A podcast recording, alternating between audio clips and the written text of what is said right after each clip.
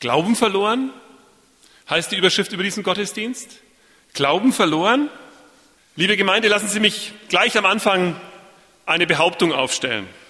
Meine Behauptung ist, und das ist eine Überzeugung, die ich ganz tief im Herzen trage, niemand verliert seinen Glauben mit Absicht. Niemand verliert seinen Glauben mit Absicht. Genauso wenig wie Sie absichtlich den Schlüssel verlegen oder absichtlich die Brille irgendwo liegen lassen. Glauben verliert man nicht absichtlich. Nicht durch einen Entschluss. So nach dem Motto, jetzt will ich nicht mehr glauben. Wer das denkt oder sagt, der glaubt ja schon gar nicht mehr. Wer wirklich glaubt, wer glauben will, wer Glauben lebt, verliert seinen Glauben nicht absichtlich. Und doch kann Glaube verloren gehen. Vielleicht müsste man sagen, kann sich der Glaube verlieren?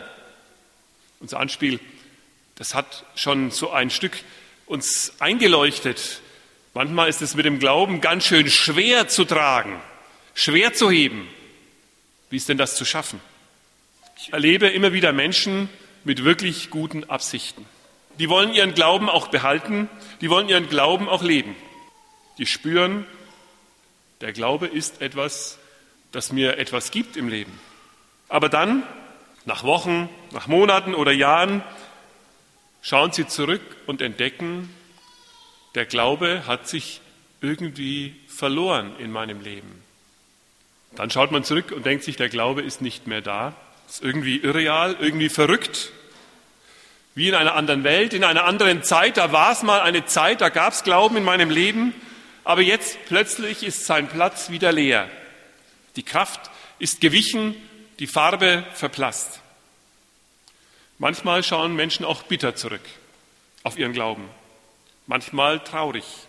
Die einen fühlen sich plötzlich froh und frei und sagen, das, was ich als Glauben früher gelebt habe, das war schwer, das war eng, das hat mich gefangen gehalten, als hätte sich eine Verkrampfung gelöst. Andere schauen zurück und wirken leer, verloren, sehnen sich nach einer grundtiefen Festigkeit, nach einem Halt, Geborgenheit, nach einem Gehaltensein in ihrem Leben. Woher kommt der Glaube eigentlich? Kommt er aus uns? Manchmal sagen wir Menschen so zueinander, du musst halt glauben. Ja, muss man halt. Wo kommt er her? Wo hat er seinen Ursprung? Wo hat er seine Mitte und wo ist sein Ziel? Wer oder was, liebe Gemeinde, lässt Glauben entstehen und wachsen? Vielleicht stößt meine Frage bei Ihnen schon die nächste Frage an. Eine Frage, in der Sie sich überlegen, wie kann ich denn meinen Glauben und mein Christsein konsequenter, besser und heiliger, vielleicht sogar frömmer leben? Wer Glaube, Liebe, Hoffnung aus sich selbst herauspressen will, ich will Ihnen die Antwort geben, der wird ganz sicher verkrampfen, weil die Kraft für diese Leistung in uns nie genug ist. Wer Glauben aus sich selber herauswinden will, weil doch Glaube etwas Gutes ist, ja, weil man doch glauben will, der wird sich verkrampfen. Der wird Glaubenskrampf leben, weil in uns die Kraft für den Glauben nicht reicht. Wir haben das vorhin gesehen. Da hat sich jemand abgemüht. Ja, das Paket Glauben, das ist was Großes, was Großartiges.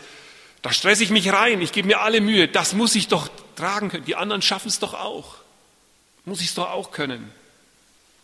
Zwei Freunde treffen sich, habe ich gelesen, so in einer kleinen Anekdote.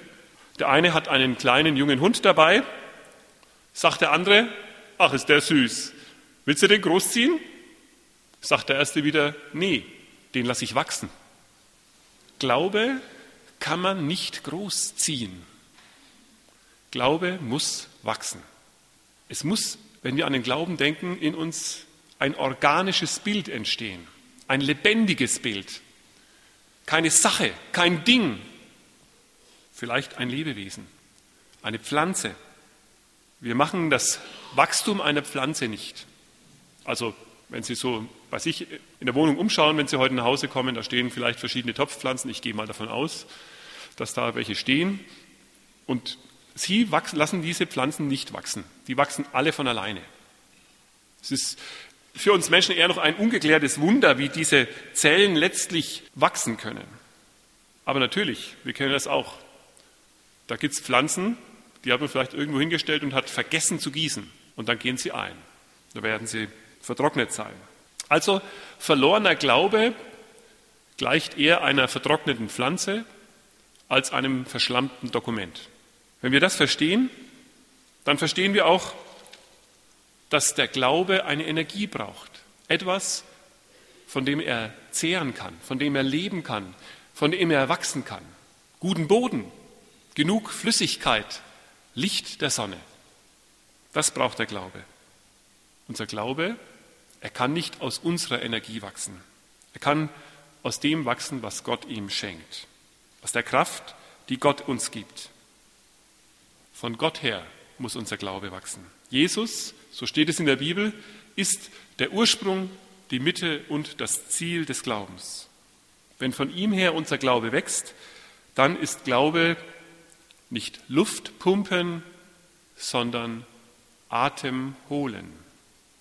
Dann ist Glaube keine Kraftanstrengung, sondern eine Kraftquelle, wenn unser Glaube von diesem Jesus Christus her getragen wird, angestoßen wird, immer neu mit Kraft versehen wird. Wenn Menschen ihren Glauben selber machen wollen, dann erleben wir eine angestrengte Christlichkeit, die auf den begrenzten Möglichkeiten menschlicher Energie ruht. Im Gegensatz dazu wird ein Glaube, der sich auf Jesus gründet, ganz von selbst wachsen und bestehen. Ich weiß, manche mögen gerade das am Glauben nicht, weil es bedeutet, die Kontrolle aus der Hand zu legen, einem anderen zu geben, Gott nämlich, in Gottes Hände zu geben. Aber wenn Glaube doch vertrauender Glaube ist, dann geht es gar nicht anders, als dass wir unseren Glauben in Gottes Hände legen, dass wir abgeben, nicht alles selber machen, sondern darauf vertrauen, dass er alles ist und uns trägt und uns beschenkt. Vertrauen heißt ja geradezu, dass wir nicht alles kontrollieren, sondern sich auf anderen, also auf Gott verlassen. Übrigens, für die, die den Katechismus noch auswendig können, so steht es im dritten Artikel des Glaubensbekenntnisses, Martin Luther legt dazu aus, ich glaube, dass ich nicht aus eigener Vernunft noch Kraft an Jesus Christus glauben, noch zu ihm kommen kann, sondern der Heilige Geist hat mich durch das Evangelium berufen. Wir können nicht aus eigener Kraft glauben, sondern es ist ein Geschenk Gottes. Aber bei diesem Jesus wird der Glaube wachsen. Da findet er guten Boden. Jetzt ist natürlich die Frage, schön gesagt, aber wie kommt jetzt sozusagen Jesusmäßig was an meine Glaubenspflanze dran? Wie kann denn die wachsen? Wie kann ich denn da dafür sorgen, wie ich meine Pflanzen zu Hause ja auch gieße, ihnen guten Boden gebe, dafür sorge, dass sie gedüngt werden, dass sie Licht haben, am richtigen Platz stehen. Gott, Vater, Sohn und Heiliger Geist lassen unseren Glauben wachsen. Vorhin in dem Anspiel wollten wir Ihnen das ganz deutlich vor Augen stellen. Sie können Jesus finden. Jesus sagt, wo er sich finden lässt. Er gibt uns eine Adresse. Diese Adresse wird Sie vielleicht jetzt ein bisschen erschrecken, aber ich muss Ihnen das zumuten.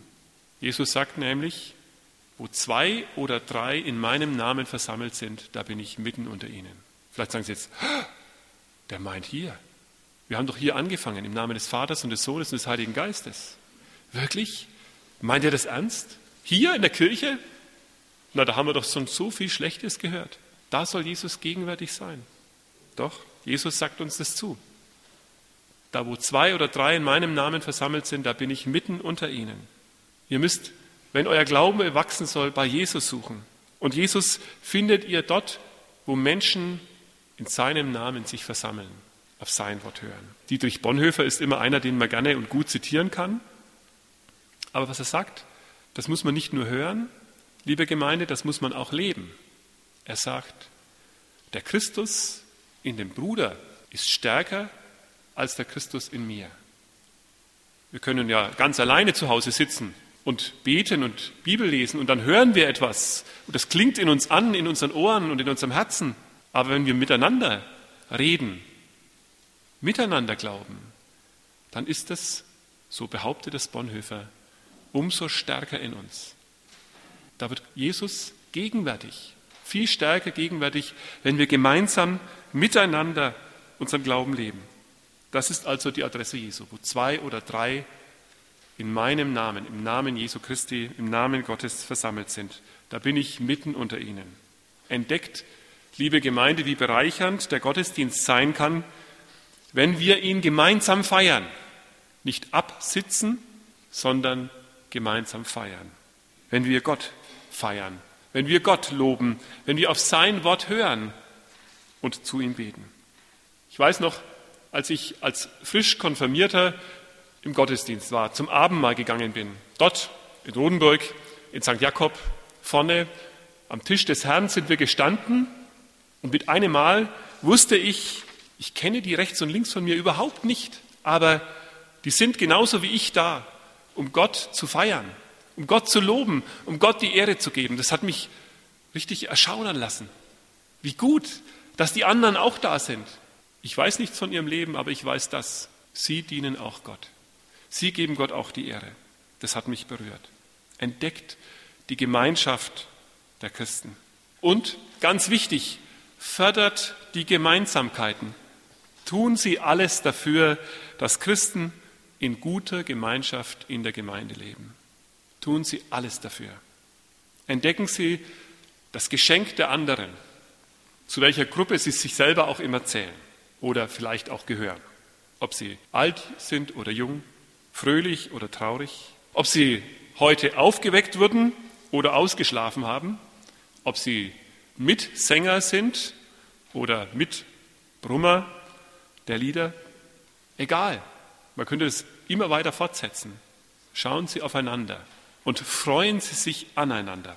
Gut, dass es bei uns die Alten gibt. Das sind wirklich großartige Menschen. Die haben in schweren Jahren Verzicht gelernt und sie leben den Verzicht ganz oft für ihre Kinder. Sie sind reich an Erfahrung und Wissen. Sie können Psalmen und Lieder. Ganz viele Menschen kenne ich, die Bibelverse auswendig sagen können und die mir sagen, nachts, wenn ich wach liege, dann brauche ich kein Gesangbuch in die Hand nehmen, dann bete ich aus dem Kopf. Was für ein Schatz, was für ein Reichtum für unsere Gemeinde ist das. Wie gut, dass wir sie hier haben. Und gut auch, dass es die Jungen gibt. Es sind wirklich großartige Menschen. Die sind ganz neugierig auf das Leben, auch auf das Leben mit Gott. Sie sind bereit, sich einzubringen. Sie wollen Teil unserer Gemeinschaft sein. Sie lassen sich ein auf uns und unsere Gemeinde. Oft können sie Sorgen einfach Sorgen sein lassen. Ohne viel Gedanken starten sie durch. Wie gut, dass wir sie hier haben. Und so geht das Gruppe für Gruppe.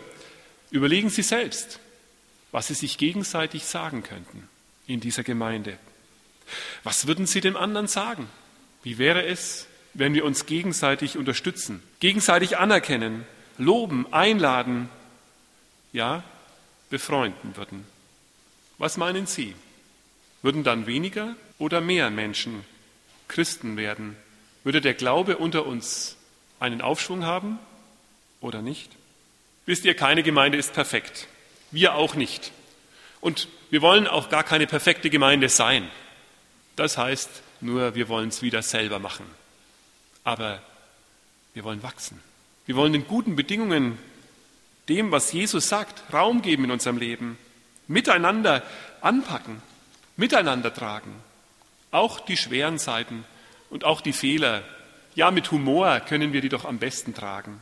Ich weiß, wenn ich sage, packen wir das miteinander an, reden wir gut voneinander, dann kann es natürlich sein, dass bei euch jetzt so innerlich eine rote Wannlampe angeht. Und drunter ist so ein kleines Schildchen und unter dieser roten Wannlampe auf dem Schild steht, Achtung, bleib mal schön realistisch. Wie wird das sein, wenn wir zur Tür hier rausgehen? Was wird dann passieren? Wird dann schon der Erste sagen, oh, die schon wieder oder der schon wieder? Realistisch, liebe Gemeinde, diese Anfechtung ist immer da. Lasst uns dieser Anfechtung aber trotzdem widerstehen. Auch wenn mal was schief geht. Wenn etwas nicht so klappt, wie es sein soll. Wir haben doch Jesus. Der vergibt uns. Der hilft uns neu anzufangen. Wir wollen uns nicht gegenseitig großziehen. Wir wollen miteinander wachsen. Das wäre doch was, oder? wenn wir gemeinsam anpacken. Und vielleicht kommen dann andere und sagen, wow, das Paket, das die hier tragen, ist aber ganz schön groß und ganz schön schwer. Und wir können sagen, davon merken wir gar nichts. Es packen ja so viele mit an, da ist es leicht geworden für uns. Der Glaube, liebe Gemeinde, er soll unter uns wachsen. Das schenke Jesus. Bei dir, bei mir, bei uns allen. Amen.